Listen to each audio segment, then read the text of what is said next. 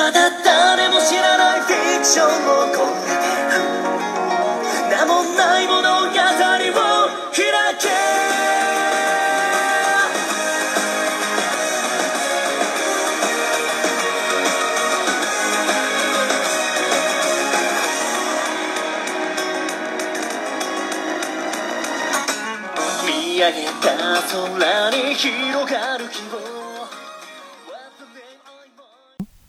大家好，欢迎收听这一周的闲聊八匹马，我是主持人瞬间思路，哎我是杨次郎。很高兴又和大家见面了。我们这次给大家带来的内容呢，还真就不是一个怀旧的二次元了。我们这次给大家带来了一个不怀旧的二次元。惊不惊喜，意不意外？哎，为什么要带来一个不怀旧的二次元呢？实在是因为我跟杨总俩人都很爱看这部作品，就是我们俩人对于现在正在追的作品里产生了一个非常重要的交集，就是哎发生在这部作品上。这部作品就是我们今天带来的，呃，由轻小说改编的动漫作品，关于我转生变成史莱姆这档事儿对，啊、这个现在轻小说这名字起的我真是。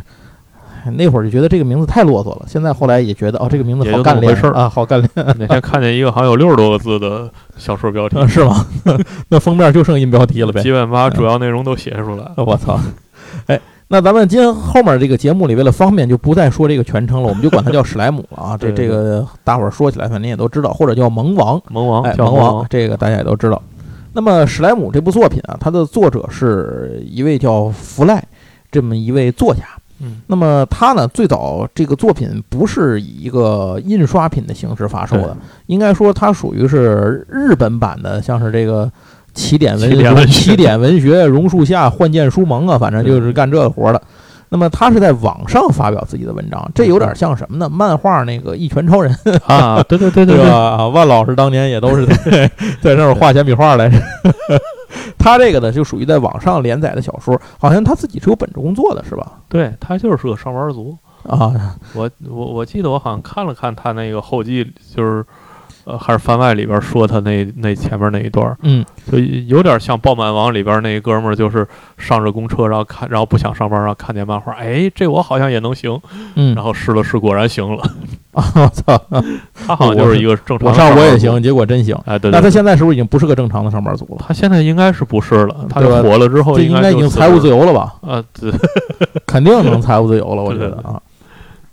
那么他当时呢是在网上连载的这部轻小说，后来呢是由文库给他整理之后出版了。但是出版的版本，因为我是没有看过那个，就是它连载的版本的。啊，对，对据说对他出版的这个版本和连载的版本里面还是有很多修订的地方。嗯，有不少他那后记里边会写，对他之前写的时候好像比较随意，对对，还是网络连载嘛，嗯 对前后有不太严谨或是吃书啊一些什么反正一些问题，反正这金庸金金大侠都有这么多的事儿呢，何况应该这么说啊，日本在这些年的轻小说上啊，就是最近这些年非常流行穿越文儿。啊，对这个事儿，呢，好像在咱们的网络文学里头是十年前，起码就十几年前就流行过了。不知道为什么到这儿就开始。这个财富密码被日本人发现了，我记得当年咱在国内我看的第一个穿越文的小说叫《我是大法师》，我不知道咱观众啊，听友朋友多少人听过，那个还是有点 H 内容的。那个《我是大法师》，然后后来这种穿越的小说呢就越来越多，有自己穿越的，有这个同伴穿越的，有全队穿越的，嗯后来有整个军队一个基地，反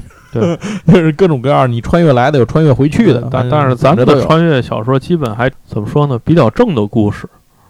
就是日本现在这个穿越题材，我觉得已经把所有能穿越的事儿都穿越过了。呃呃，异世界也不能题材应该这么说，也也不能这么。说吧，就是每当有他们想出一个新东西来时，就会想，我操，还能这么穿？对，就是他现在好像是连什么会计、打字员什么，就都已经跑到异世界去了对，什么都能穿，而且经常穿过去以后，现在也都不是说以前都是什么打魔王啊、身负国仇家恨现在也没有，没那么一说你不是，要么你自己就是魔王，嗯要么反正嗯反正就是，也许你就是过个生活、过日子去了。对对对，哎，就是他现在基本上好多都是你在这边是技能型的，就是过着安逸的，到那边还是这对对对，个。你像最近，而且你像最近这些年，咱们在 B 站上看到了很多，B 站买了很多这个漫画啊，最近的新番。这些年的新番比较好的很多，其实都是这种穿越的。你比如古王，对吧？Overload 啊嗯，这是，呃，也是都是你别管是穿电子游戏里头，还是穿真实世界，异世异世界题材异世界题材，对对对，嗯这种内容是非常多的。我记得之前有一个，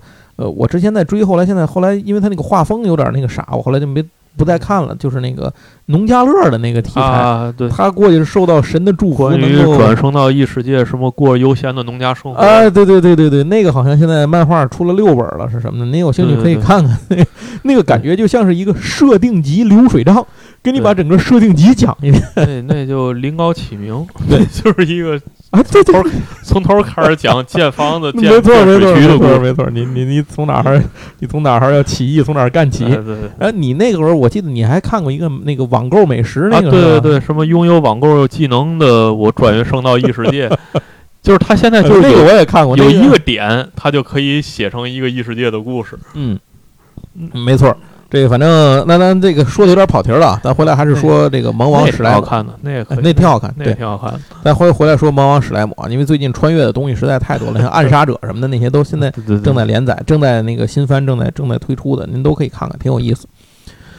呃，这部作品啊，其实是非常长的啊。它的小说现在应该是出了，应该是出了十八卷吧，好像是。呃，不是单行本，儿，现在出到第十四，呃，中文的单行本儿现在日文到第我说14说日文啊，日日文十八了，十八对吧？日文出到十十八。好，据说是已经完结了，但是因为我没有完全把它追完，没看完。所以我不知道它最终我也不太确定，就是来比较像天魔大战那个好像就是最后一篇了。对对对对好像看上去是要完结。不过，即使它的主篇完成了，它的番外也能够一直啊出下去。对，哎，这这事儿就是你既然这个钱还能够往里赚，干嘛不赚呢？是吧？第一部完结了可以歇两年嘛，对然后再画，然后再写。对这部作品其实最早是弗赖投稿在成为小说家吧这么一个网站上面的一个轻小说。二零一三年二月二十号的时候呢，开始连载的序章啊，就这么一直的把它这么连载下来了。那么到了呃，网络点击量突破了一亿四千万啊，这个我操，这是是挺牛逼挺牛逼的。后来呢，被文库化出版了，这个刚才咱们也提到了，嗯剧情有了比较大的修改。嗯，于二零一四年五月三十号开始正式发行，福赖呢也借此正式出道，成为了作家。嗯在二零一四年十二月二十四号的时候，小说单行本第三卷发表了漫画化的消息，就是我们现在说的这个漫画。呃，漫画是从二零一五年的三月二十六号开始进他行，一五年就开始连对载，开始进行的连载，画家是那个川上泰树。啊，漫画现在我个人买到的是十七卷中文版啊，买到中文版出到十七，日文是不是比这个要比这个快些吗？也没有快，因为我没有关注日文出到什么地方。对，因为反正在因为在线版那就跟这差不多，所以我我也不太确定日文有没有更长更早。啊。行，反正那个不管它日文的漫画讲到哪儿哈，然后还有一个动画，动画现在是出了两季了，对，可能是说到第二季，对第二季，反正不管漫画动画怎么样，因为这两个无论是漫画还是动画，它的剧情比起小说来都其实差的很多很多。呃，漫画版的剧情好像是更慢一些吧，我我漫画剧情慢，漫画剧情甚至都不如它外传剧情快。对它外它那个衍生漫外传漫画出了一大堆了是吧？呃，衍生漫画现在是三个吧，三个还是四个了？大哥也是真没啥正事儿是它吧？其中有一部衍生漫画就进展已经比这个 比主线快了。是吧？对，这什么玩意儿？哎反正这个作品非常有意思啊。我们先给您简单的讲一讲剧情。是这样的，我们这个关于史莱姆的作品啊，应该不会在一期节目里就能讲完，我们可能得讲到两期到三期的时间。首先，第一期跟第二期呢，先是把剧情给您讲一下，然后第三期呢会。倒回头来，从剧情中拽出里头有用处或者说是很有意义的一些设定人物和重要的事件，给您串起来。您再用我们第三期给您串讲之后，返回来再去听一二期，就会跟您第一次顺着听下来的感受是完全不一样的。这部作品有一个最大的特点，就是我我今天跟在那个对剧本对内容的时候，嗯还跟杨总聊到这件事儿，就是初期只要这个角色没死，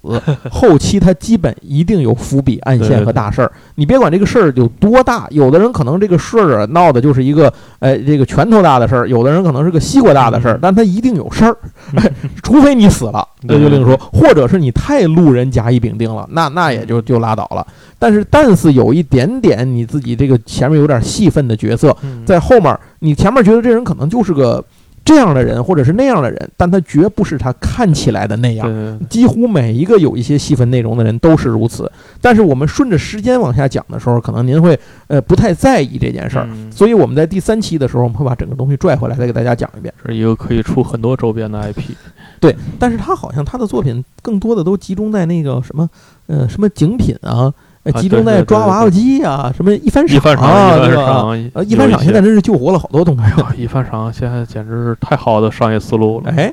哎，对对，有机会再说一番赏啊。咱开始讲讲这个萌王的这个故事到底讲了什么。他的作品既然是穿越，这个人本身呢，他就应该先生活在我们的时代当中。三十七岁的单身上班族叫三上悟，这个人啊，他那天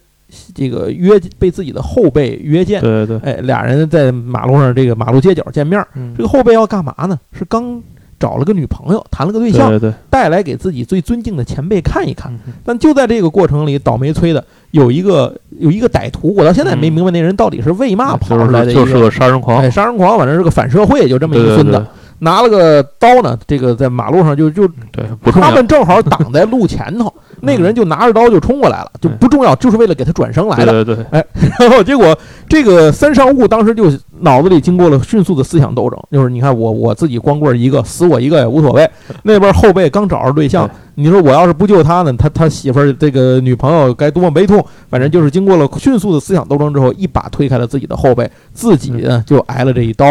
哎，并且在他死前弥留之际，坚持用最后一口气儿告诉自己的后辈，一定要处理好自己的电脑硬盘，把电脑硬盘沉到水里，把电脑沉到浴缸里。彻底销毁，然后看着后辈答应之后，这才这个安心蹬腿儿死了。哎，那么死是死了呢，他又没全死，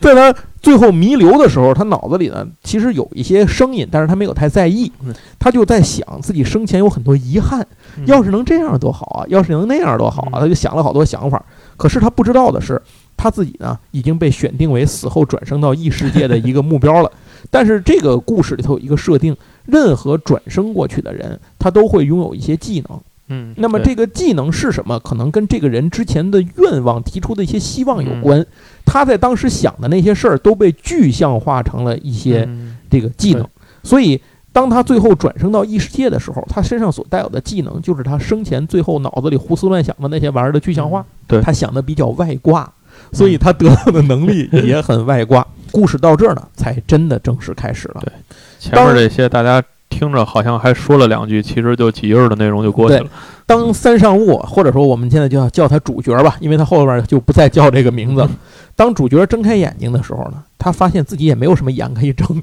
就是他自己变成了一个最最弱小的生物，叫史莱姆。嗯，大家都知道，史莱姆其实就是《勇者斗恶龙》里最早蹦出来的嘛，对吧？人人皆可欺负，但是史莱姆呢，这个像什么黄金史莱姆什么也是存在的，那另说了啊。这里头他是一个弱小的史莱姆，他死，他发现自己死前呢，念叨的很多愿望都被具象成了各种技能，并且在他的大脑里头啊，脑海深处出现了一个声音，自称为大贤者。这里嗯书中代言，这个大贤者其实就是他的一项独有技能。对他获得了两个的重要的独有技能，一个叫捕食者，一个就是这个大贤者。这个大贤者是干嘛用的？咱们一会儿再跟您细说。总而言之，咱先说一个简单的，大贤者相当于一个他的学习型外挂，能够给他提供大量的辅助学习技能的能力，分析周遭的情报，优化他自己技能进化路线，这个是非常重要的。因为在整个这个故事里，他可以通过捕食者的吞噬来学习对方的能力，但是学了的能力不一定强弱乱七八糟，就是天上一脚地下一脚。你说前门楼子，他那儿胯骨轴子，就互相根本就不连着。所以你要把这些乱七八糟的东西统合到你身上，就相当于你一个人学的知识太杂了，本事太杂了，你其实什么都不行。但是你如果能够借力打力，一加一大于二，这事儿就不一样了。这个贤这个大贤者干的重要的一个活儿，就是让你这个一加一等于二，哎，大于二。对他其实就是把他主角学到的各种乱七八糟的玩意儿，给他优化统合，然后再进化成更厉害的玩意儿。在在这个作品里，这大贤者这技能基本相当于一台呃高运算力的电脑，对对对对就，是而且是可以自己工作的，有独立人格的，没错没错，有 AI 的这么一台电脑。而且他呢给出的很多呢，就是给出这些东西呢，都是最优化的一些个这种叫什么建议或者路线的这些东西。好，那咱就简单的说一句啊，这个呃，史莱姆这个主角他一开始拥有的能力其实就是这个好像独有能力吧，就是这两项吧。嗯，一个是叫做什么？一个叫做这个捕食者，一个叫做大贤者。咱先说这个大贤者，大贤者这项技能它其实有五种主要的效果。第一个叫做思考加速，就是把自己的知觉速度提升到千倍。第二个是解析鉴定，就是分析见到的这个对象物品进行鉴定。第三个是并列演算，这个是非常重要的。其实这个故事里头很多牛逼人都有这个能力，分裂这个并列演算，将要解析的事物和思考区隔开来进行演算，就是你不会因为一个事儿耽误另一个事儿，你可以同时干很多事儿。然后第四个叫做咏唱排除，就是使用魔法技能的时候无需念咒，嗯呃，说白了就是这个呃瞬发莫发。嗯然后第五个叫森罗万象，这个很牛逼，这是一个最牛逼的外挂，网罗这个世界未受屏蔽的任何现象，嗯归纳到大贤者的系统下。接着说一下捕食者这个能力，这也是这个主角有的一个特有特有能力，它有五种系能力，就是下子能力构成。第一个就是捕食嘛，就是把对象吸到体内，就让它史莱姆咵变成像胶团儿一样，嗯把那个给包进去。但是呢，这个对象仍然保有意识的话，成功率会降低。发动对象不限于有机或是无机物，也包括技能和魔法都能够捕食。第二个，解析能够解析、研究、吸收对象，生成、制作可能的道具，物质条件必备的时候还能进行复制。能够成功解析术士的话，就能够学会这种技能和魔法。接下来第三个是那个胃袋，胃袋就是收纳捕食的对象。此外，亦能保管解析后生成的物质。其实说白了，就是这东西，我感觉更像是它的一个异空间，就是它体内的一个收纳异空间。这个空间是非常大的，一会儿咱们会说的。你知道这个空间有多大？它真的不是一个胃的大小。然后就是拟态，它能够重新再现吸收对象，行使同等能力，只不过呢，只限于成功解析的对象。就是比如说，他如果他捕食了一头牛，他就能变成那头牛。嗯这个故事里头，这也是他重要的一个剧情推动能力。对，然后接下来一个是隔离，就是收纳那些无法解析的有害效果，将其净化成还原也，就是让它净化以后还原成纯粹的魔力。我觉得这就是玩赖。呃，就是然后这个说一下啊，就是我们这里边儿会有很多后边儿的剧透，就像刚才大家可能听这设定里边儿它有好多东西，但这个故事一开始是没有那么多的对对对东西的，它是在剧情推进里边会不断的提到。对，必须强调一下，听这个节目是有剧透风险的，尤其是我们随着往后做，越往后剧情越剧透越多。而且再说一下，就是这个这个东这个作品我比较爱看，也是因为它其实叙事风格和那个漫画风格什么的都非常轻松。对对对。就是它虽然这好像是一个挺严肃的，即使是杀这一大堆事这个杀生的这种时候，你对也不会感觉到太怎么样压抑。对他，你看他小说就是一本里边会有一大一大半儿的篇幅都是一个非常轻松的状态对，在说一些日常啊，或者说嗯，没错。比较有趣儿啊，对的事儿。，然后还有一个，他其实那个除了前面两个这个独有技能，就是捕食者和大贤者之外，其实还有一个叫变异者。那个嗯变异者能力就是能自己开发出新技能啊、啊，就是无中生有的这么一个技能。行，那咱们在这儿大概讲完了这个史莱姆的这个能力啊，他他自己会慢慢的研究和发现这些能力的，咱们就接着往后说。由于他转生出来的这个洞穴啊，就是他活生活在出现的一个这个洞穴里头，嗯这个洞穴里头生长了大量的草药，这个草药其中最著最有特点的一种叫做希波库特草，这个东西是这个世界里面回复药的主要原料，嗯所以他在这个世界里头一开始不知道该吃什么时候，他就走一路吃一路，就是遇见什么分解什么，所以他吃了大量的恢复药草。然后在自己的体内呢，后来就通过大贤者的能力把它解析和分解之后，他后来就获得了一个在体内直接制造回复药的能力，啊对，而且这回复药是萃取过的，就是非常牛逼的，相当于他啐口唾沫就是回复药，啐你脸上就能把你嗯。恢复生命，就是这么一个东西。不过在这个洞穴里头呢，他也开始学习着如何去认知自己和认知这个世界。后来他就通过魔法感知的能力呢，虽然没有眼睛，但是他可以看到整个世界了，也能看到自己。比如说他学着在水里头游泳的时候，他试着把水从身体里挤出来往后喷往前游，嗯学会了这个水枪这个能力。对反正他里头或者喷射这个能力，就是他有好多东西都是随着他的生活，就是刚才我提到那个变异者这项技能，赋予他能够让他自己学习和研发新技能，这也是非常厉害的。就是说他能够捕食，能够分析，能够优化，还能够创新。呃对，但是他是他那个魔力感知应该是遇着那谁呃威威尔德拉之后啊，对对对，马上就要遇到威尔德拉了。对，就是他在这个洞穴里头很快呢，就见遇到了他在异世界见到的第一个对他非常重要的存在，这么一个不能说人吧，一个角色，是一个被封印在这三百年的一头巨龙，它叫暴风龙维尔德拉。这哥们儿呢，是这个世界里头的战斗力的天花板之一。嗯呃，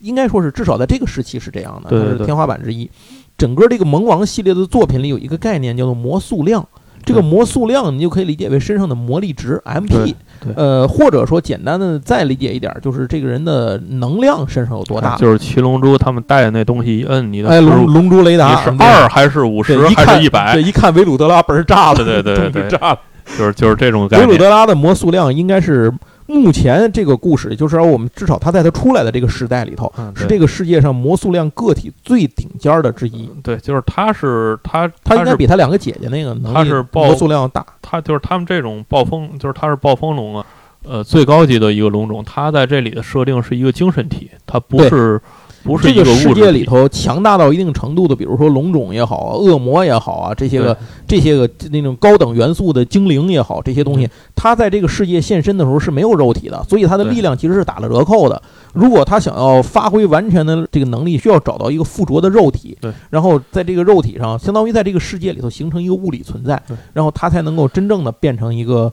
把自己的力量完全在这个世界里头使出来。这就相当于就是这个这个这个作品一开始就相当于亮出了呃最最高等的这个战斗力顶战斗力的顶天花板是不是战斗力，对，因为这里边不能算战斗力，因为这里头他的魔素能量大的人不一定打得过低的人。呃对对，但是你差别不能太大啊。但但但是这维鲁德拉是已经强到那吸血鬼女王给他描述，就是你把它想象成一个巨大的混乱的，但是有个人意志的自然灾害，就是它是一团儿那个自然能量的集合，对他也死不了，因为啊，对这个里头，像他这个级别的，像维鲁德拉这个级别的人，如果他是被打死了的话，他隔一段时间之后会自然的复生不是，它就是龙，对，就是这个龙种，他这最高的这个龙种，灭嘛。其实，对，但是当他复生之后，只有一点，就是他的之前的人格、性格、记忆都会被洗掉。呃，对，所以他可能去一大半的记忆，对，所以他就可能就完全变成了另外一个人。之前可能是个对对腼腆的人，后面就是一个对，张有可能。性格什么的会有不一样。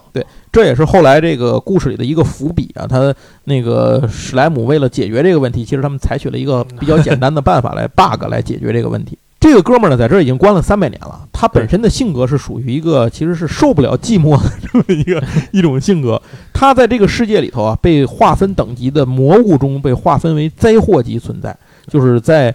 您就理解这个世界的魔王都不是这个级别的，都不是这种灾祸级的存在。把它这划分是人类划分的，对，划分到灾祸级呢，主要是人类类上面分不了了，对人类已经不知道上面还有还有就像您看 《悠悠白书》的时候，小阎王跟幽助说过，这个 S 级以上的怪物这个母这个妖怪不是说他两个人是一个水平，是因为我们已经分不了他就是 S 以上灵界已经对付不了了，对对对，对付不了的对我们都一样，都叫就是我们都打不过。都叫 S 级。但是你看魔界魔墙统一大战的时候，那烟鬼他们啊，对，打那些个都 S 级打 S 级，有的也跟打孙子似的，没错，就是 差距还是蛮大的里。那里出场的一大半都是 S 级，没错，所以放到这儿来，您大概可以理解这里头这个所谓的灾祸级大概是个什么意思啊？就是因为人类已经无法理解它到底有多牛逼了。三百年前，因为摧毁了人类的城市呢，这个暴风龙呢就被人类当时的勇者封印于此。但是这其中是另有隐情的啊，这这个咱们以后面再说，这这得很靠后以后才会说到了。他本尊这个人，这就这个龙的性格本身还是挺好的，就是这并不是他并不是一个坏人，只是他的性格比较傲娇，然后呢又在这种三百年寂寞无比的生活当中呢，又是变得有点儿反正就是寂寞的很啊，嗯他就急需有人能跟他说说话什么的，嗯所以呢。就这个偶然出现的史莱姆成了他一根救命稻草。呃，强大无比的魔龙呢，和这个看似是这个世界最底端力量的史莱姆成了好朋友。并且两个人呢给对方都取了名字。其实这个世界里啊，它有一个最重要的设定，就是真名命名这件事儿，对于蘑菇来讲有着极其重要的意义。就是灵魂的羁绊。对，而且这个好像针对人类什么的是不管用的，就是只是针对魔物、对魔族是有，就是魔物们是有这个说法的。以所有的普通的魔物是没有名字的，没错，哎，只是一些代称或者是你我他什么的这种、哎、傻逼孙子，就是这种 这种感觉。但是，一旦被命名，那么他这个魔物就会由命名者那里获得新的力量，提升自己。这个嗯这个过程甚至可能会导致他的种族能力特性都发生变异，就是变得更强一阶，进阶。想您就理解为进阶吧。主角刚刚转生过来，其实他是没有名字的。这个时候他是无名的，但是暴风龙这么牛逼的存在是有名字的，维鲁德拉嘛，他是有名字的。他们两个人说要给起一个共同的名字，其实就是在灵魂中产生一个羁绊，您可以理解为一个简单的灵魂契约。嗯这样的话，两个人共用这一个名字呢，就都不会对，就相当于对对方表达一种忠诚和信任吧，对是这样。所以呢，他们两个人呢就起一个这个名字啊，叫坦派斯特。哎，两个人都叫坦派斯特，所以其实就是说这个谁，这个暴风龙呢，他就改叫维鲁德拉坦派斯特，并且暴风龙呢又给这个主角起了个名字，就是说你不能没名啊，是吧？所以他起了个名字利姆路。就是就是那他们实际上是他们的姓儿，对，所以利姆路其实就是叫利姆路 Tempest，对对对哎，大概就是这样，然后他们两个就产生了一个灵魂的羁绊。就相当于签了个契约嘛，对相当于一个灵魂契约。对因为这个最开始这个呃史莱姆碰到这个龙的时候，其实不知道它什么样，因为那阵儿他不会魔力感知，对就是他也不知道眼前是个什么玩意儿一儿。片混沌，就俩人聊了半天，然后这这个龙就开始教他，然后等他发现的时候，哦我、靠，眼前原来是 原来是您。吓了一大跳。这个龙啊，因为它是被封印在此的，所以它没法离开这个迷宫，就相当于没法离开这个洞穴。呃，利姆路呢就想到了一个。算是一个找了个 bug 的方法来解决这个问题，就是把它装在自己的那个胃袋空间里，边，他是被一个叫无限牢笼的那个技这个能给困住的。。对，然后这个整个这个洞呢，封印封印它这洞窟里边儿之所以有有那么多刚才说那回复药草嗯，和那个魔矿，对，就是因为还有好多魔矿，对，就是因为它被封印在这儿，所以它的魔素会不断的往外释放。嗯，它其实不太会控制自己的魔素这阵儿，所以它如果时间再待的长一点儿，可能再过个一百年，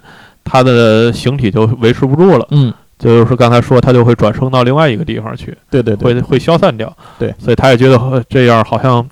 有点有点儿有点儿没事儿干，有点儿不太好。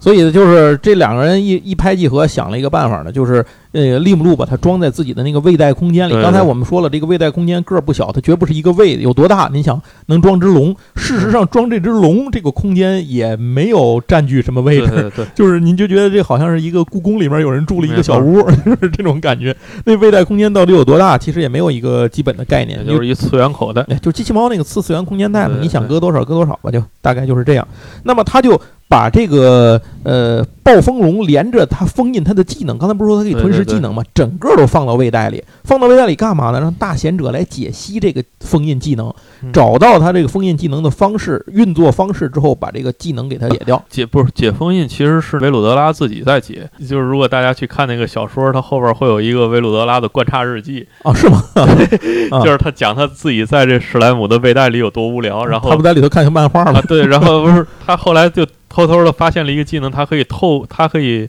透过这个史莱姆的眼睛去看外边世界，就是、嗯就是那个史莱姆不知道他在偷窥，啊，对对对，但是他可以偷偷的看，但是他也没法传递消息给这个主体，因为他被封印着嘛。对。所以他只能在肚子里边自己默默的看见这事儿，看见那事儿，就是他那个后边那一大段会把这个正片里的所有的故事，以这个龙的视角龙的视角再看又一遍，给讲一遍。我 这个太贫了，啊，因为我没看小说，我不知道这个龙还有这么一段。然后，然后他就会在里边不断的，哎呀，你看我现在看这个故事，看看这段戏看的很忙，所以我没有功夫去解我的牢，解我的那个密码去。反正他在他那个体内，就是因为因为那个谁利姆路不是转生过来的嘛，他有好多比如说电视剧啊看过的，像什么漫画啊、小说啊，就是吃喝玩乐的这一套二次元宅男的这些个玩意儿对，就是他全都给继承了。对，这导致后来维鲁德拉被放出来的时候，就彻底变成了一个特别中二的二次元龙。然后他自己后来研发的一些技能和招式，就是让利姆路看着就是那种哭笑不得，比如说街霸里发个气儿什么的，都是就是他前世的记忆是完全被照搬过来了，然后有这个大贤者的加持，就所有东西都被整理好了。对，就相当于摆在就他那儿有一个图书馆，对对对他就自己维鲁德拉可以随便拿着看，对，大概就是这么一个就是意思。他自己都不记，不是你记着的，它就是你所有你看过的东西就会被整理对，都会在你的记忆里留下渣子，然后就会被整理出来。没错儿。所以这个，但是真就是说，这个两个人是相互的。那么维鲁德拉被困在他这里头，实质上还给利姆路带来一个什么好处呢？提供了一个外挂的能源中心，对 就是利姆路可以调用维鲁德拉的魔术力量来对对使用。但这件事情在后来维鲁德拉被放出来之后，跟他说，他才知道。他一直认为自己体内的魔术是用不完的，对直是他 他并不知道这套逻辑的对，因为他来了，没有人跟他讲过这个事儿嘛，他根本就不懂，所以后来他就总觉得自己有的时候魔力被抽干了，很快就恢复了。为什么呢？不知道，因为这段东西是从维鲁德拉身上抓走。两个人签订了灵魂契约之后，维鲁德拉呢就进入了这个利姆路的这个未带的这个空间里头，就在那儿待着了，相当于利用一个 bug。然后利姆路呢，呃，就带着维鲁德拉终于离开了地下。当然，这一路上呢，还是一路的吞食各种各样的草药啊、矿石啊，各种牛逼的不能再牛逼的各种魔物。就这个地下世界里并不安全，它有好多那种，您就想象生活在岩洞里的魔物，比如蛇呀、蜥蜴呀、蜘蛛啊，就是蜈蚣啊，反正就这些玩意呃儿。，它就是说那个魔素的浓度越高，越容易诞生比较强的魔物。对，你想这魔素可是维鲁德拉 对，散出来的，像它这山洞里最高的可能就是那个蛇，那蛇，对那，叫蓝蛇。对蓝蛇在它里是 A 减级的魔物，嗯，就已经相当于得是比较厉害的那个冒险者的团队才能打赢的一种对，团怪物队。战胜就是被他直接就一个锋刃给干了啊。然后那个他干了那个蛇之后呢，把那个蛇给吞噬了，就是给分解掉了啊对对尸体。这时候他才发现自己可以拟态成被分解掉的这个东西，所以他也就学会了那个蛇该具有的那些个能力。对他能获得这些这些就被那个大贤者自动给解析了嘛你就想这大贤者这东西有多厉害？所以他就是很快就变成，因为他转生时候就是什么热无效和冷无效，对对对对，然后蛇吃了蛇之后还有什么毒无效什么，对，就反正就是金庸金庸小说里常见的那个一上来就把所有外挂都点满了的 掉到山洞里的人，大概就是这么个感觉。对然后这一路上为了出洞啊，利姆路一路上就疯狂的吞噬各种各样遇到的东西，就学了一大堆八竿打不着的技能，最终呢，终于出了洞。结果出洞没多久啊，遇到了一群哥布林。嗯，可是他发现这些哥布林对自己的态度有点奇怪嗯，他们显得特别战战兢兢，非常害怕，以至于当他说了一句话之后，那些人就集体跪倒，然后集体 跪拜。这个时候，利姆路才知道，在这些魔物的眼中，看着自己跟自己想象中的自己是完全不同的。他身上散发着极其庞大而恐怖的魔素的力量，利姆路认为自己是外形是一个史莱姆，不应该受到如此如此尊崇的对待。但是对于魔物来说，他看见的是你身上泄露出来对他的魔不管你是个。什么东西，他只管你的 那个能量有多大。就是一个，你想他就是一龙，对对对对，对 维鲁德拉那级别的在那儿走，然后这帮人都快吓尿了，就不打腿肚子都打转往前转的这种感觉。所以呢，利姆路一说话，吓得他们就屁滚尿流，就赶紧都跪倒跪拜。就是他们的眼里头，利姆路是一个怪物中的怪物。不过机遇总是属于有这个眼力劲儿的人啊。当时这个哥布林村子的长老呢，看出利姆路虽然强大，但并不残暴，而且呢感觉还挺好说话，所以呢就请他到村子里面先暂住。其实是他有求于这个利姆路来帮忙，就是他们村子啊现在遇到了一个团灭危机。什么危机呢？是有另外一个魔物的种族来进攻，这个种族叫牙狼族。这个牙狼族其实就是一种巨狼型的生物。嗯，您就想狼的特性是什么？其实就是群居嘛，对吧群体猎杀、群体行动，它就是极巨大的那种巨狼。而且这个狼越厉害，体型越大。他们那个首领个儿嘛，超大个儿，嗯 就是坐马，就是我们马个儿的大小吧，差不多坐骑型的嘛，行动敏捷，战斗力超强。按哥布林长老的话说，基本上哥布林和他这个狼的这个战斗力的换算，差不多是十个哥布林能才能打人家一个，嗯还不一定能打得赢。所以他们这一进村儿，就发现村子里呢到处都是伤兵败将，有的人呢就已经快不行了。结果呢，那个在这儿呢，利姆路就开始用自己的能力，就是催唾沫给人做治疗，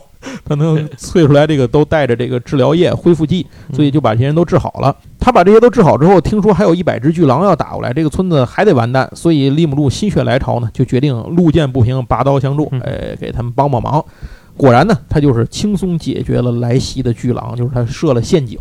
那个巨狼的首领扑过来的时候，被蛛丝给粘到那个，就是给给锁到半空中。他从这儿开始就开始利用他人类社会里得出来的那些知识点儿，知点儿，对对对，然后开始去做。这第一个就是一个七武士的故事，对，那个 帮助这个帮助农民们对如何如何去武装起来这里的这些。些哥布林就是非常弱小的那个普通的对。乡村的老他百姓他算是，其实他们算是智能魔、智慧魔物的最底端了啊，对对对，差不多就是最弱的了，已经。对。结果就把这个牙狼族的这个首领咋地没咋地，就让他把脑袋给砍了，然后把尸体也给吞噬了。然后呢，这个利姆路就化身成了这个比巨狼首领还巨狼的这么一个巨狼，然后就大吼一声啊，那意思就是赶紧他妈都滚，对吧？就是我放过你们，让你们走。结果没想到他一嗓子喊完了呢，这些牙狼族不但没有跑，而反而是在牙狼族首领的儿子的带领下，嗯全部都臣服于利姆路。就是您太牛逼了，就是这个我们愿意加入你这伙儿。所以呢，在庆功宴上，这个利姆路的眼前呢，就是哥布林和牙狼族混杂着坐坐在一起。但是这个时候发现了一个问题，他发现这些魔物都没名字，就是他这会儿时候才意识到这个问题，叫张三李四很不方便，所以他就说啊，那干脆这样，我给你们起个名儿不就完了吗？那那么费劲。可是他就没有注意到，这些人非常激动，并且那个长老还问他说：“一次起这么多人好吗？” 但是他没有，因为他没有任何基本常识，他不知道，他根本就不知道会出现什么事儿，所以他说嗯那有什么，你就都叫过来排队起吧。他把这一个村所有的哥布林都给起了名儿，然后还把那个，因为狼牙族、牙狼族跟那个哥布林不一样，他们是有有点有点群体意识，其实对对首领 OK 了就都 OK，对对，所以他就把那个首领给起了个名字。就当他起完名字的时候，他那首领儿子叫起了个名字叫什么？呃，蓝牙蓝牙是吧？啊，对，无线。好像 对然后蓝是那个山字头一个风那个蓝啊，蓝牙。他起完了这个名字的时候，突然觉得有点不对劲儿，然后就一头栽倒了。等他再醒过来，已经是三天之后的事情了。这个时候他才知道，给别人魔物起名字是要以自己消耗魔素量为代价的，会导致对方产生进化。然后当他睁开眼的时候，躺在两个身材丰满玲珑的这个 哥布林姑娘的腿上，然后并且呢，门外当他喊那个大长老，他是给大长老也起了个名字是吧？对嗯，他给这个大长老起名字，然后那个叫利格鲁德，对然后他喊利格鲁德说怎么回事儿？结果进来一个巨汉，彪形大汉，我估计两米多高一大哥，身上全是腱子肉，啊，倍儿壮。您您找我有事儿，您终于醒了，有什么事儿您说嗯。哎，我操，你谁呀、然后后来他才发现，哦，原来我还有这样的能力，就是给他起完名字之后，这些被起名的命名魔物嗯全都进化了。对，然后这个里头呢，哥布林已经不是普通的哥布林了，其实他们变成了另一个高级哥布林的一个种族，应该是这么说。他在开始这里边就是说种族就会整个的进化，对，整个不是说你这一个人物进化，而是你整个种族变了一个新的种族。呃，雄性的哥布林进化成了滚刀哥布林，雌性进化成了这种非常漂亮、身材美丽这这么一个叫做哥布林哥布丽娜。这么一个种族，呃男女哥布林已经进化成了两种不一样的哥布林种族了。虽然它还都，他们应该算是哥布林的高阶哥布林种对族，应该是在哥布林这一支儿里面的高阶哥布林种族，大概是这样。嗯，然后呢，这个村长长老啊，就顺便说一句啊，这这部作品有很多就是网络小说里的特点，对就是他会讲很多设定。嗯，那你在看这个小说版的时候会，幸亏他们没有遇到哥布林杀手，要不然就给他们村儿都他妈灭了。我靠！就是你要你也不是就是就是要看小说版的时候，这特别明显，他会有时候大段大段的说设定，对对对，但是那个在漫漫画里就好得多，漫画里基本不会用那么大篇幅去，没错，讲设定没错没错。啊，你像大长老那种，就是他本身就原来能力可能是比较强的一个嘛，所以他进化完了以后，就连年就年岁都变年轻了。对至于这个蓝牙呢，它进化了以后，它就已经不再是牙狼族了，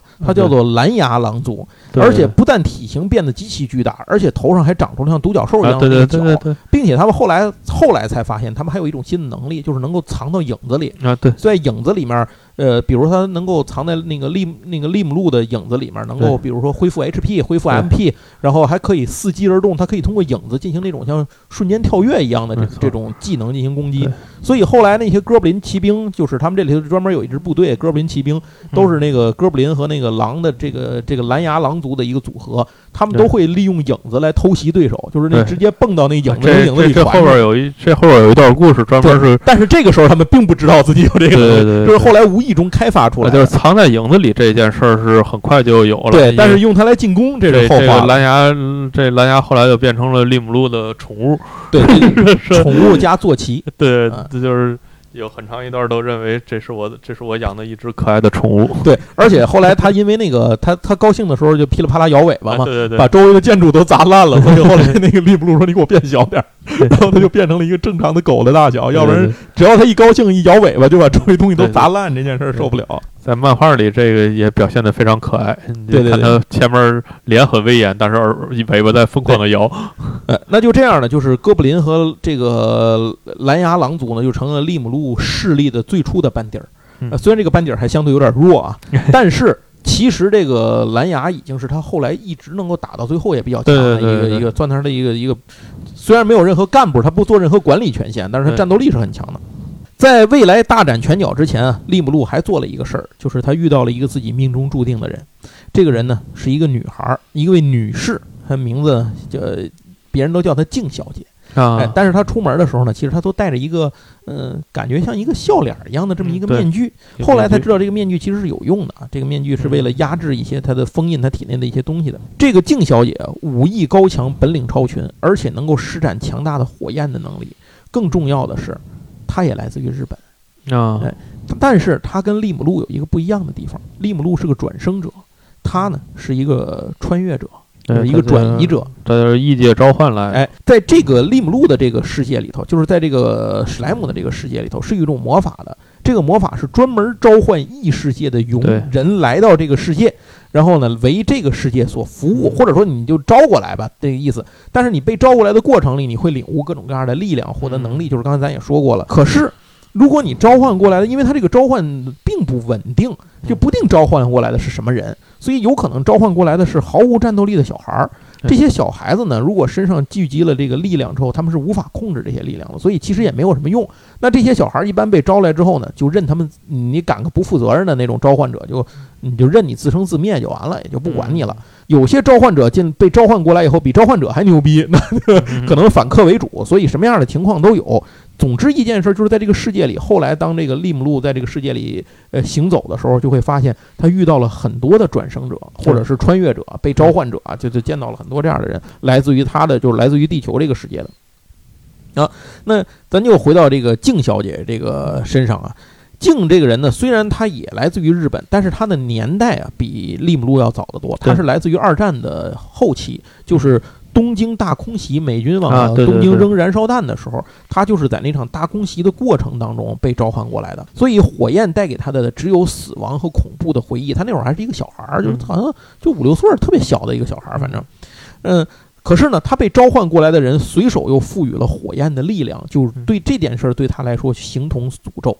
召唤他的人呢，是一个叫做雷昂·克罗姆威尔的这么一个人。他呢，其实是一位魔王。在这个史莱姆的世界观的设定里头，魔王不是一个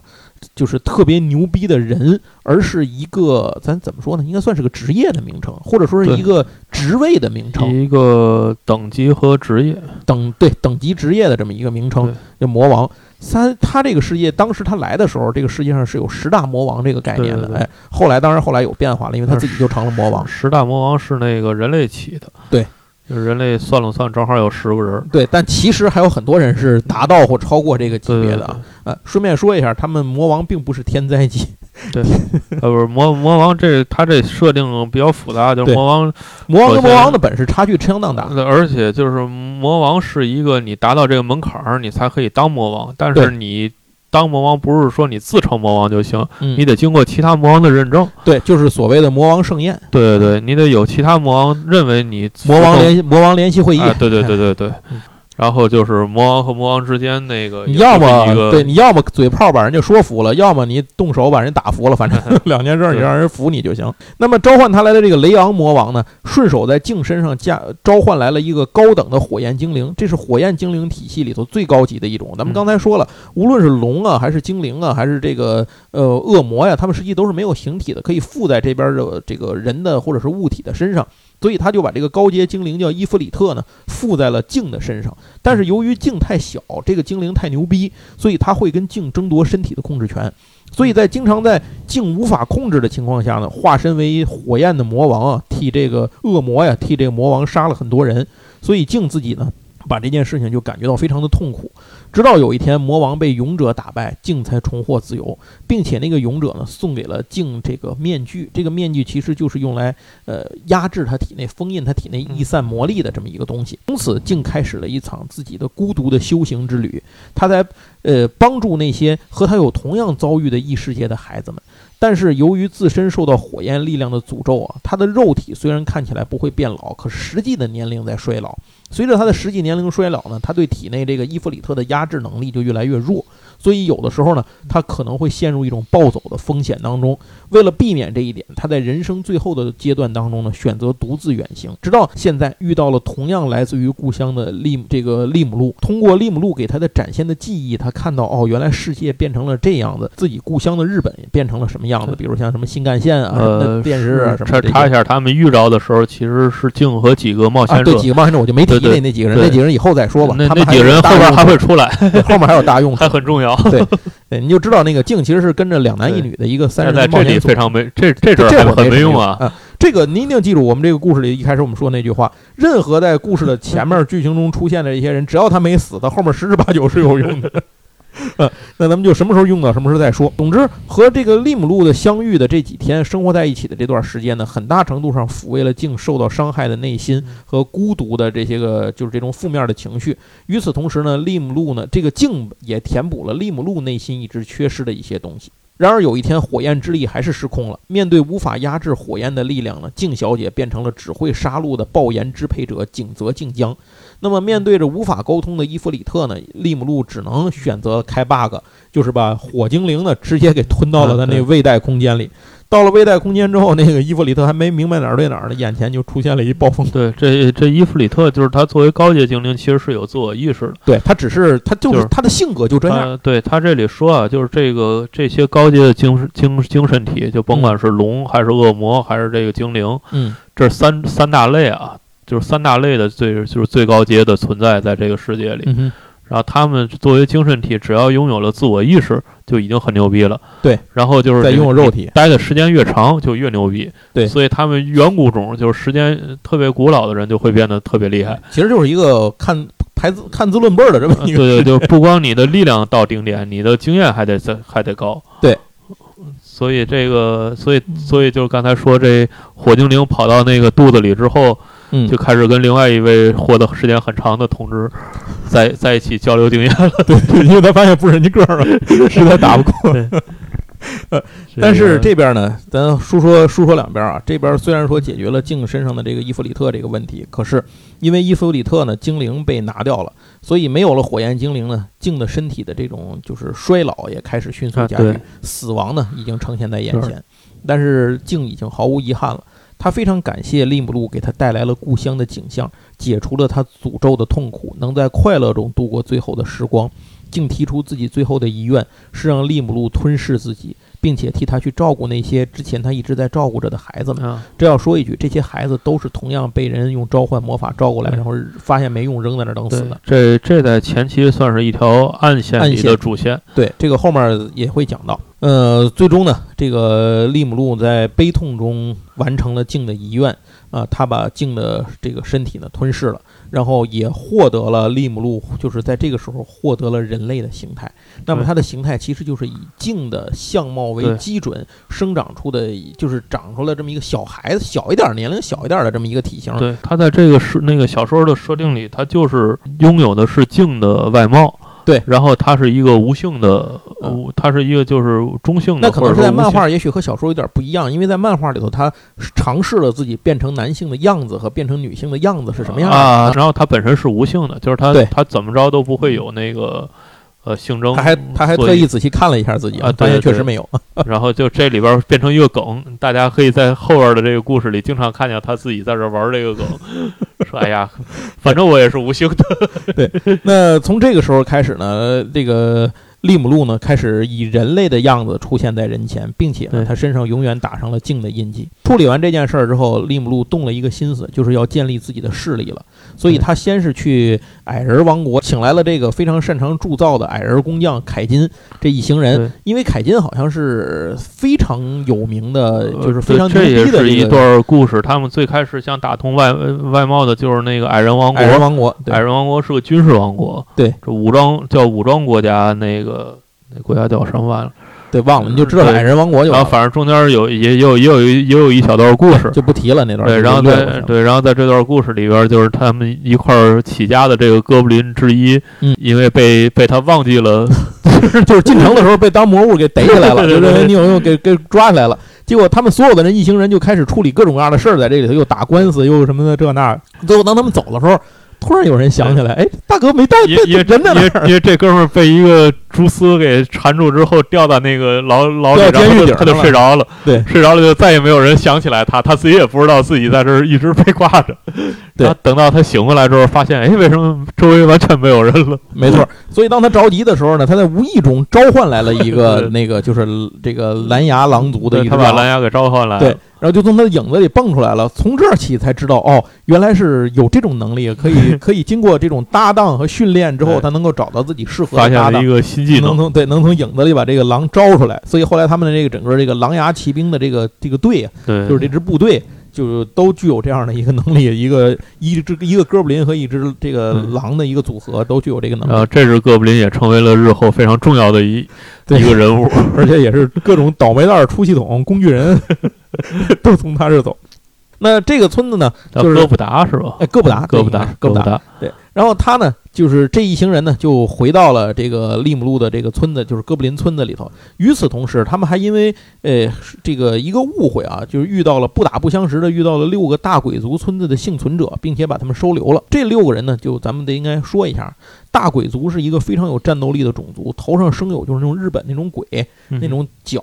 然后身材非常高大。他们的村子被一种被一个戴着面具的来历不明的魔人袭击，村子被灭。然后这个三百人呢，只跑出来了六个人，剩下人都死了。结果他们遇到利姆路的时候，因为利姆路不是带着镜留给他那个面具嘛，嗯他们就误会了，以为他们是一波的，所啊以就一二话没说就开打，所以就就开始打起来了。结果后来打着打着呢，这个当然一方面也是打不过利姆路，就被抓住了；另一方面后来也是发现这事儿原来是搞误会了，所以这个双方就就就化和解了，然后这边也道歉了，所以他们六个人又无处可去呢，就跟着利姆路一块儿就归顺利姆路了，到他的村子里待下了。当然前提是他们还是要报仇的，要找到那个魔人来报仇。这六个人啊，头儿叫做红丸，红丸是这个鬼人族的首领，后来是利姆路的手下，一直是最强的战斗力之一，也是利姆路，呃，利姆路军后来他成立大军之后，所有正规军的总指挥。对，就是这个鬼人族的这六个人，实际上就全都成了重要人物啊，。这会儿他们还是大鬼族呢。啊，大鬼族，嗯大鬼族。然后朱菜和紫苑呢是两位女性，前者是大鬼族的公主，她是红丸的妹妹。对然后这个后者呢是就是一个战斗力非常强的一个一个女性的大鬼族，但是就咱就这么说吧，这六个人也得到了赐名。然后也赐予了名字。这六个人赐名的结果，跟当时给狼给那个牙狼族和所有哥布林赐名的结果一样。他赐完这六个人，当时他想，这次就六个人应该没什么事儿吧？赐完 起完第六个名就昏过去。对，等他再醒过来的时候呢，就发现，哎，这些人又都有了一些变化。又在了美女怀里哎。首先啊，这个这六个人从大鬼族转变成了高阶的种族，叫鬼人族，身材反而缩小了，就是变成了正常啊人类的这个身材大小。你就把它理解为脑袋上长角的人类就行了。然后红丸就不说了啊，那个朱菜呢就变得更加温柔可爱，而且朱菜后来是在他的团队里面，第一负责各种后勤，他做做菜呀、什么开发各种 纺织品啊、服装啊，都是这个。再一个，朱菜有非常好的外交和商业头脑，基本上这个他们出去谈这个外交事务，跟哪儿建个交啊什么的，谈个判啊，全都是朱菜跟着去干的这个活儿嗯。至于紫苑呢，他就是自封为这个这个利姆路的秘书，专职负责抱着利姆对对对，然后给利姆路干活抱着史莱姆形态的这个对对对魔王到处跑对。，然后后来，所以朱菜和利和这个紫苑也成为第一批利姆路争夺战的女性当中的两个人。然后这是这是他们三个人了。接下来呢，下一位是这个哦，顺便说一下，这个紫苑其实战斗力是非常强，他后来也是利姆路这边的一个第一是个重要的剧情推进人物，第二是他手下一个非常重要的战斗力，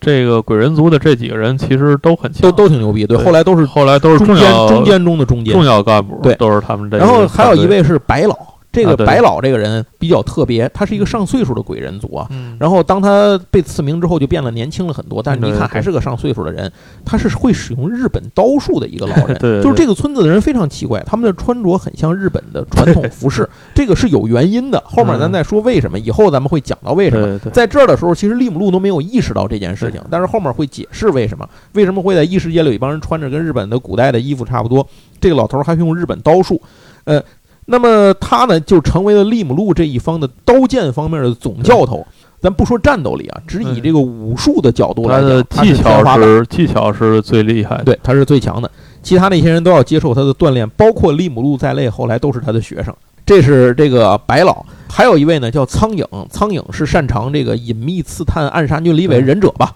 他是后来一直是利姆路情报部队的负责人，包括利姆路这边后来招进了好多牛逼的种族和这个这个什么特异的牛逼人之后，依然苍蝇是最强的，所以他还是负责这个情报部队。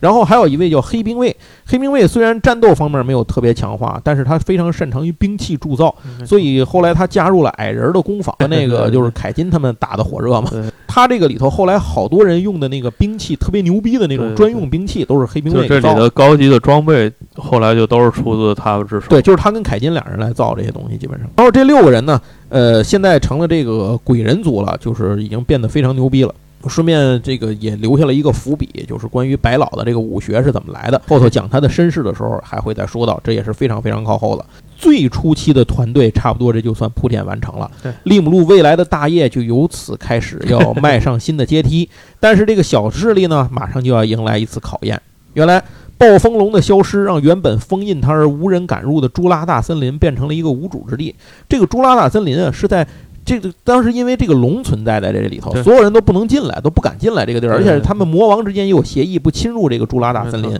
再加上朱拉大森林是有自己守护者的，所以当时各方势力的中间，这个朱拉大森林相当于是一个隔离带，所有的势力呢都被它隔离开。这样的话，就是就相安无事嘛。这下突然间暴风龙没了，等于中间这块地谁都能走了，各个国家之间出现了新的交通要道。就就是这个世界的设定是，这个国家其实就是一大块大陆。对。然后中间呢，最中间的位置就是这朱拉。大森林，对。然后实际上这国这世界就被分成东西两部，东西两大部分。对。然后这个绕着这个朱拉大森林的矮人王国其实是偏北边的北边儿，它偏是它是靠北一点儿。对然后那个，但是它有通道去通到别的国 家。一个面铺面冲南，挂着棉布棉门帘。对对啊，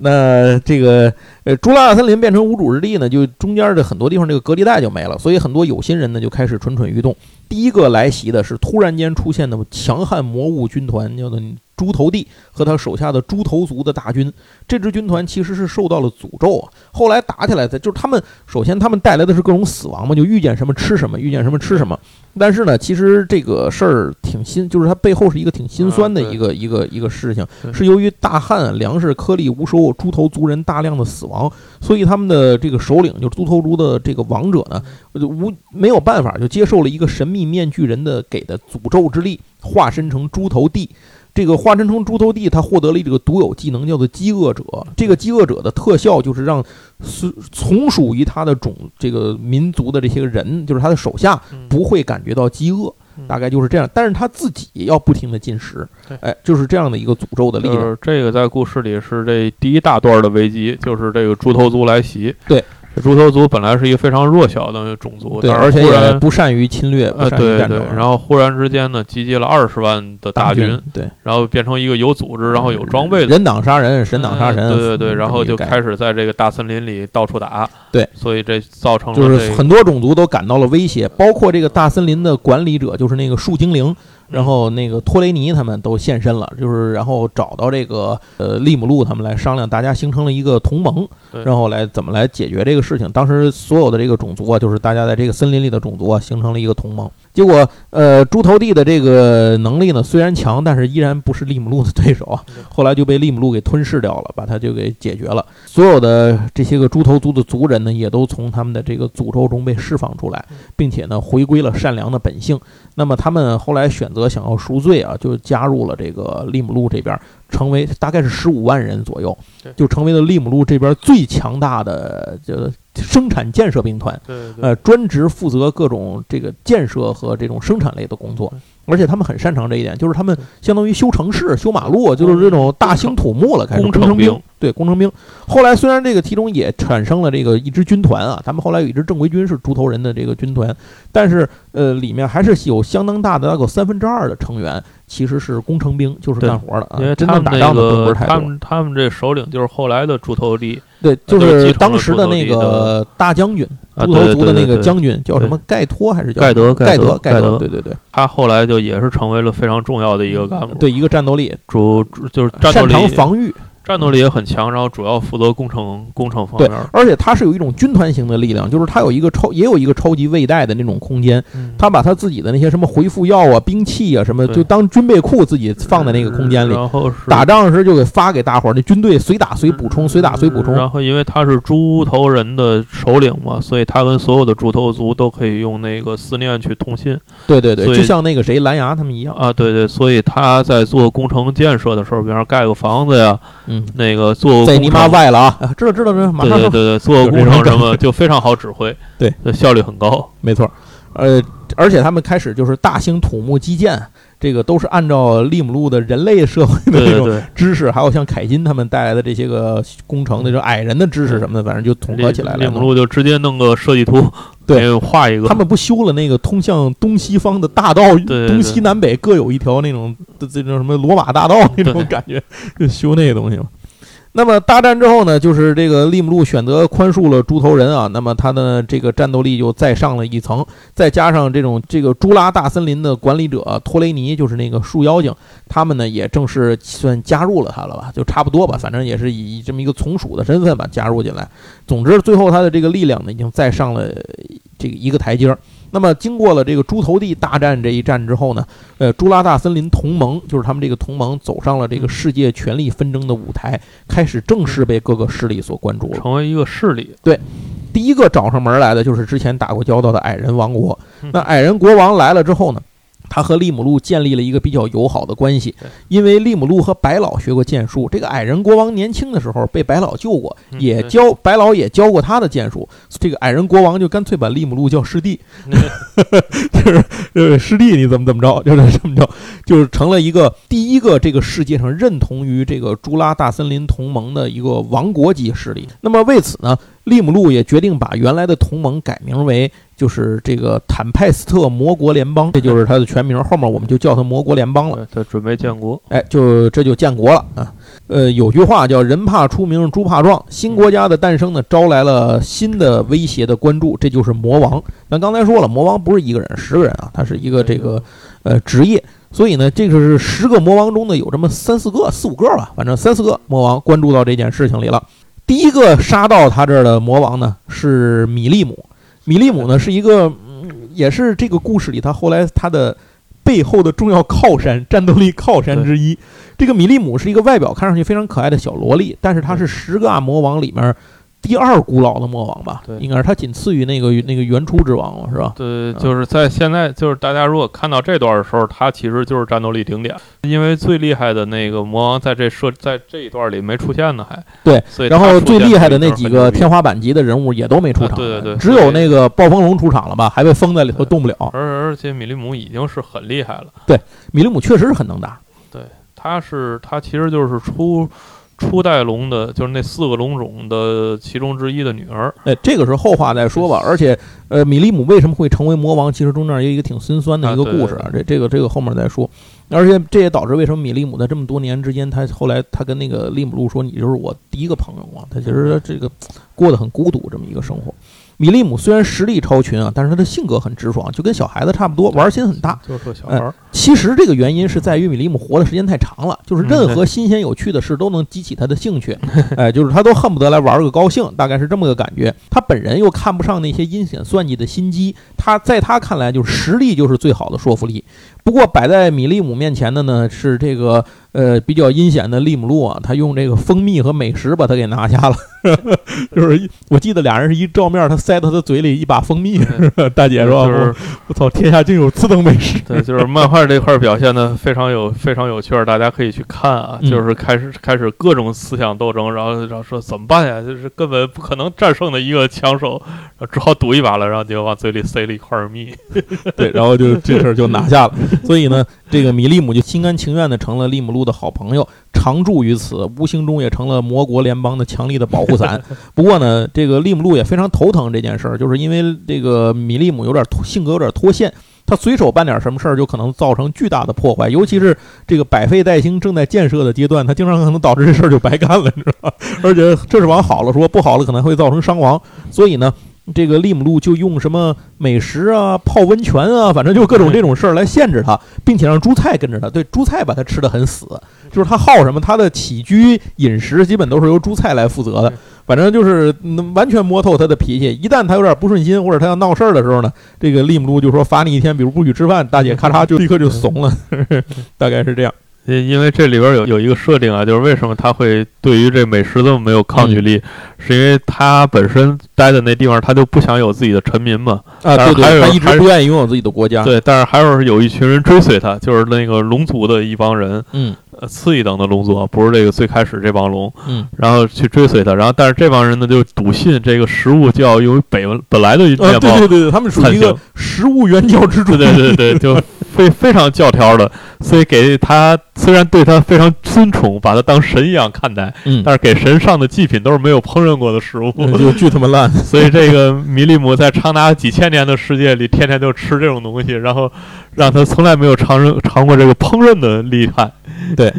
啊，那这就是第一个到来的是魔王米利姆，第二个到来的呢是兽王国魔王卡利翁的使者，就是卡利翁自己没来，他派了一个使者，这个使者其实他手下的这个魔将之一叫做费法比奥。但是这个孙子呢，就是情商太低。这个 虽然他很有战斗力，他其实当时那个红丸是谁说了一句话，就是他他的战斗力在当时的红丸之上。啊，对，就是魔速量至少在他之上，不一定打得过啊，但是至少这个魔速量是比红丸要高的。他就属于特别自傲，完全看不起一个由史莱姆建立起来的国家，所以言语之间极其轻蔑，充满了这种哎。就是鄙视的这种态度，那这事儿就属于他自己把路走窄了嘛，就碰上米利姆了，然后一拳就给这孙子就给打打趴下了，然后一通胖揍赶出了联邦魔国。那么这路上呢就被赶出来的这个法比奥呢，就属于是这种感觉栽了大面了啊，就不愿意回去，就想找回这个面子。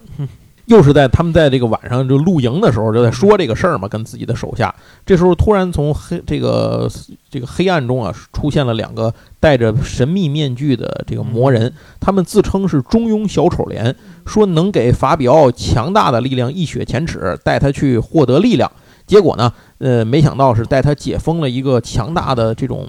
这种叫什么呢？呃，叫做灾厄级的魔兽，就是说他们对这个魔兽其实是有一个划分的，最低是灾害级，然后是灾厄级，然后是灾祸级。你像猪头地就是灾害级嘛，但是不考虑他那二十万军队啊，只说他自己就是灾害级，加上那个二十万军队可能也是灾厄级了。然后这个叫做暴风大窝妖的一种魔兽，这个魔兽本身就是灾祸级的这个灾厄级的魔兽。而且他是属于那种没有理性、没有思考能力的，他就是本能的遵从于杀戮的这么一种其实也是一团自然元素。对对对对对。但是他巨大的风暴那种。对对对。但是他跟那个我们的维鲁德拉的区别就在于，他没有自我意识，没脑子啊。对。而且他有一些他的本能就是杀戮本能嘛，破坏的本能。而且他还能够凭借自己的本身的魔力和能力，从这个异次元里头招来一些自己的手下，就是那种飞沙呀，恐美国。恐怖片里经常能看见龙卷沙，你知道吗？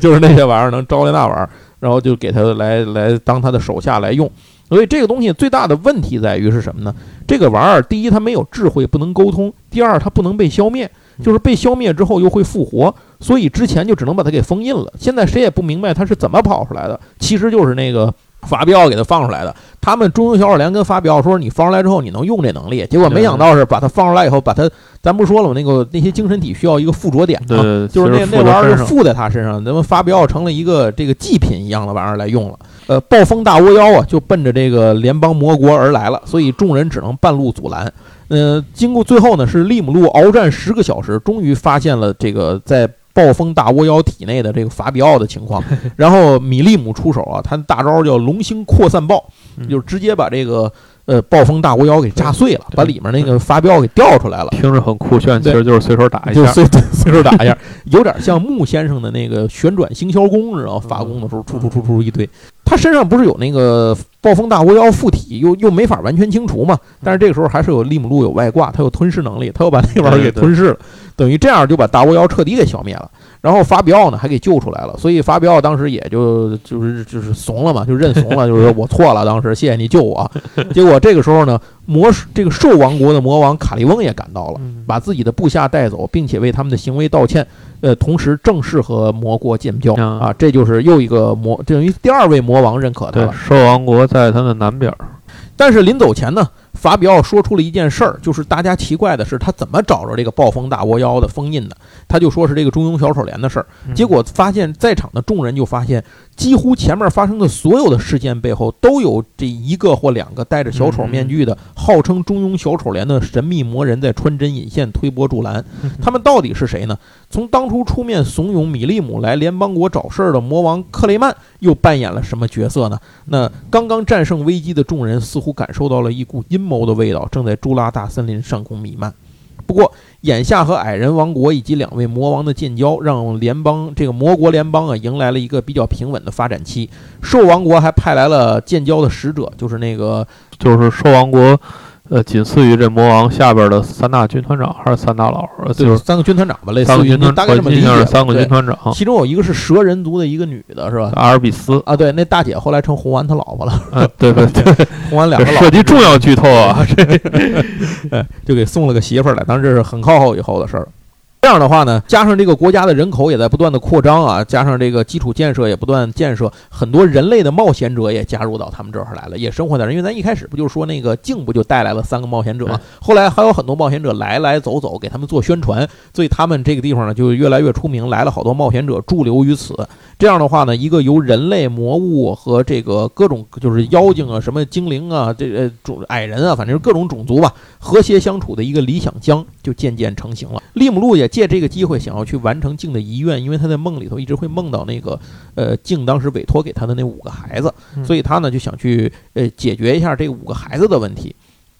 于是利姆路动身来到五个孩子所在的叫做他叫做英格拉西亚王国，这是西方诸国里的他第一次到达西方诸国中的一个。这个国家呢，呃，他们都信，就是西方这些国家有一个类似于就像梵蒂冈那样的教会组织，信天主教一样，他们信一个叫西方圣教会。嗯这个教会以消灭魔物为己任，所以他们到这个地方呢也不太敢张狂，是吧 主要就是利姆路来的，其实，但他是人形，又戴着那个面具，所以一般他们也没有人能知道他是个魔物。但是如果知道的话，可能会打起来。圣教会呢，它是有一个精英战斗力，叫做圣骑士团。然后他这个团长呢，从当时有人给提了个名字啊，这个利姆路一听，哎，感觉也像个日本人的名字啊，听起来也是个转移者，但是无所谓了，在这儿这个人先不会露脸，后面才会再说。到了这个英格拉西亚王国之后，利姆路先去见了在人类的世界，就是西方诸国世界影响力很大的一个叫自由工会，见了他的总帅，希望能够受其认可，这样就能够在很大程度上避免魔国被人类敌视。结果没想到一见面呢，对方就坦言他自己是个转移者，叫刘树，啊实际年龄已经三十了，只是看起来是个娃娃脸儿，因为他转移过来之后，他那个年龄好像有被固定住，还是怎么，反正有个变化。双方呢一开始谈的气氛非常融洽，但是当话题转移到利姆路的这个面具和当初利姆路吞噬了镜的身体的时候呢，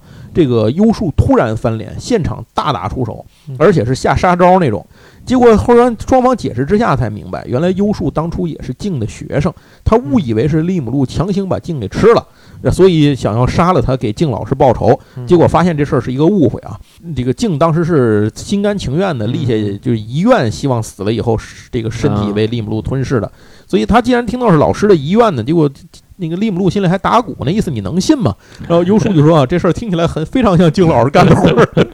他 说我信了。这个为了表达诚意，结果这个利姆路也坦诚了自己也是一个转生者，而且他还靠记忆复制了钢之炼金术士的最终话，给这个 来证明自己。没想到优树当年当时来之前是一宅男，他一直因为自己无法看到现在新漫画连载的剧情而耿耿于怀，终于现在找到办法了，而且补上了炼钢之炼金术士的最终话结局，非常兴奋，马上让自己的秘书拿来了一大堆一大摞的纸放在那儿，这个秘书后面也是一个很重要的人物，让利姆路说求他利姆路把。自己在追的那些漫画后面的剧情都给做出来，当时也立刻跪拜，口称利姆路为师傅。呃，这个让利姆路内心不禁感叹到漫画的伟大。但是说到五个孩子的时候呢，话题又变得沉重了。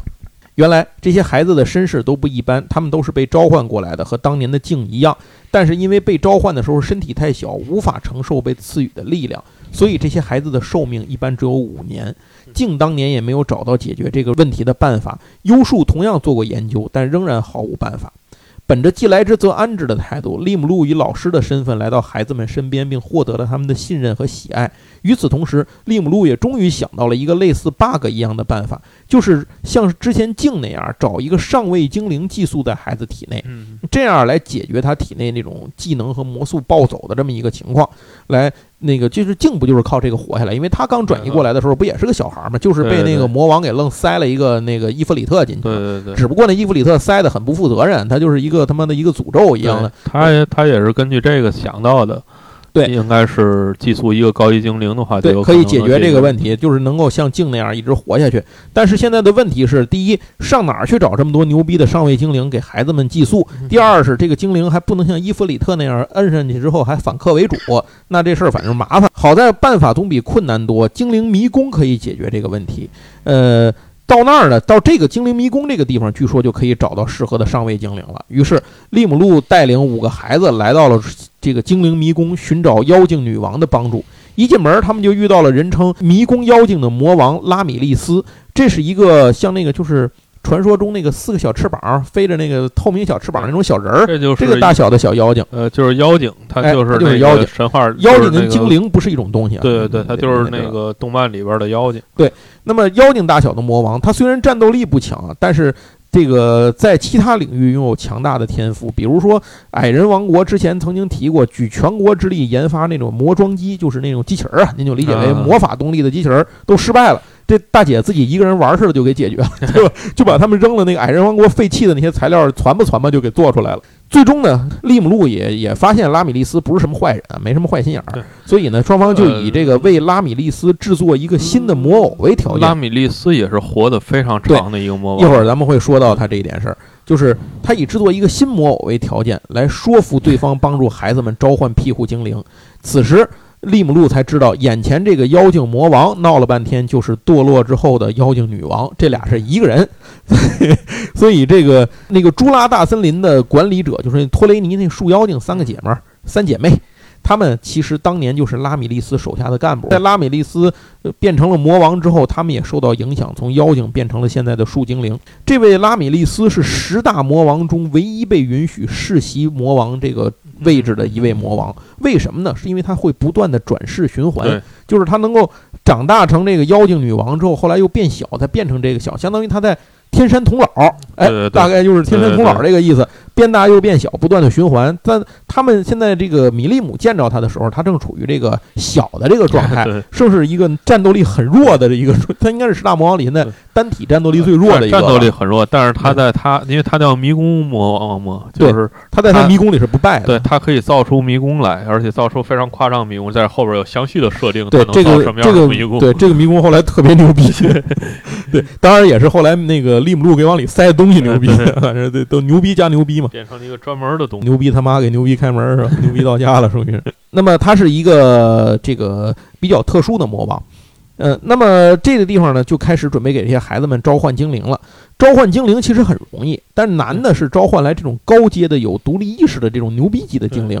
所以第一个祈祷的孩子盖尔呢就失败了，招来的都是低阶精灵。这个时候呢。呃，本来觉得没戏了，但是利姆路突然出手，以其独有技能统合者的能力，强行将这些低阶精灵给进化了，然后变成了叫做拟似高阶精灵，完成了寄宿。嗯，就是人造高阶精灵，就愣拔出来的，知道吧？反正他也不要求这东西有多大的战斗力，就只要求让这孩子能活下去。他他主要这个目的是干这个事儿。之后又有三个孩子顺利的完成了召唤，其中男孩子剑野更是招来了只会回应勇者召唤的高阶光之精灵。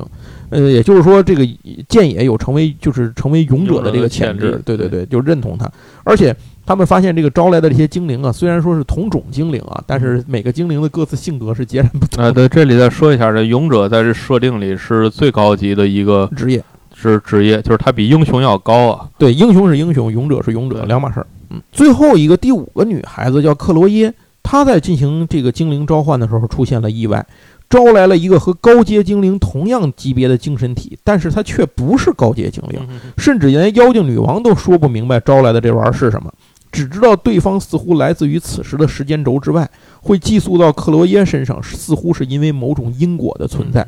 那么，所幸这个精神体表现得很友善，克罗耶也没有感到什么异状，总算是解决了，大家都顺利解决了这个寿命的问题。最后，利姆路要和这个拉美利斯来完成约定了。他招来了一位高阶恶魔，就是一个高阶魔将，上位魔将应该是一个。然后呢，给他制作了一个魔钢人偶的身体，并且提供了充足的魔素，以此为代价，让恶魔附身于魔偶之中，守护拉米利斯一百年，其实就是陪他玩一百 年。然后对方欣然同意，这个代价呢，就是那些魔素给他，并且一百年之后这具身体也归他。双方这个都很高兴，就相当于这个事儿就成了。呃，利姆路呢还给对方赐了个名字，叫贝瑞塔。这位贝瑞塔后来就是迷宫总管，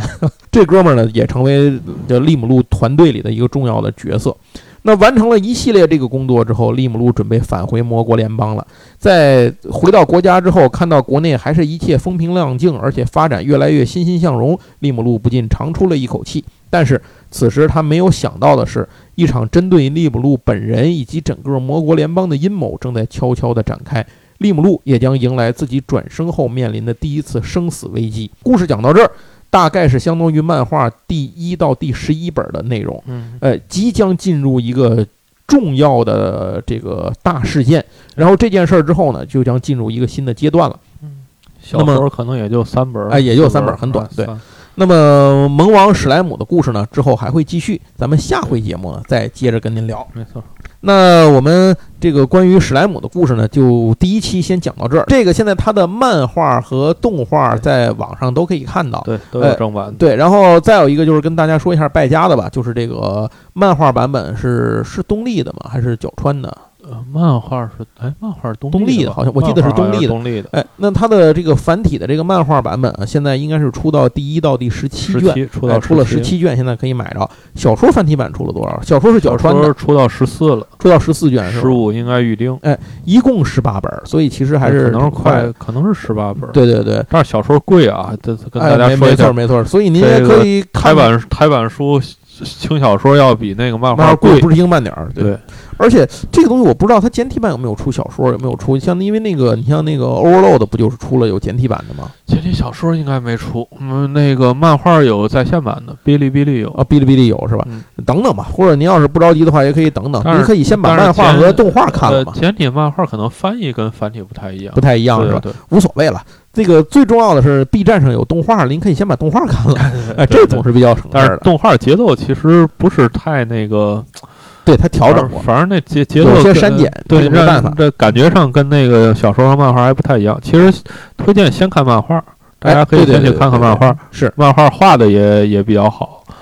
行，那咱们就说到这儿。如果您无论是想看漫画、看动画，还是想买漫画、买小说啊，您就可以在呃去淘宝的去淘宝，上哔哩哔哩的上哔哩哔哩。行，那感谢您收听我们这期节目，也非常希望您能在评论当中和我们一起来交流一下，您看看没看过这部作品啊，或者是其他有什么希望我们聊一聊、讲一讲的现在的有趣的作品，因为我们。呃，可能不会太主要的去讲现在的作品，那但是呢，也不排斥，所以说我们就不讲，这也不可能。就是我们只要我跟杨总觉得这事儿好玩有意思，那种我俩恰好也看过，我们就可以说说。你比如说后面还有什么转生成蜘蛛啊，是吧？对，这这些反正也都有可能会拿来聊一聊。大家听了那么多，就是这萌王之所以叫萌王，大家可以去看漫画，其实为什么萌？知道？对对对对，确实很萌，非常萌。好，那我们关于萌王的第一期节目就聊到这里，感谢大家收听今天的节目，请替我们点。点赞、打 call、呃转发，谢谢大家，咱们下回再聊，拜拜，拜拜。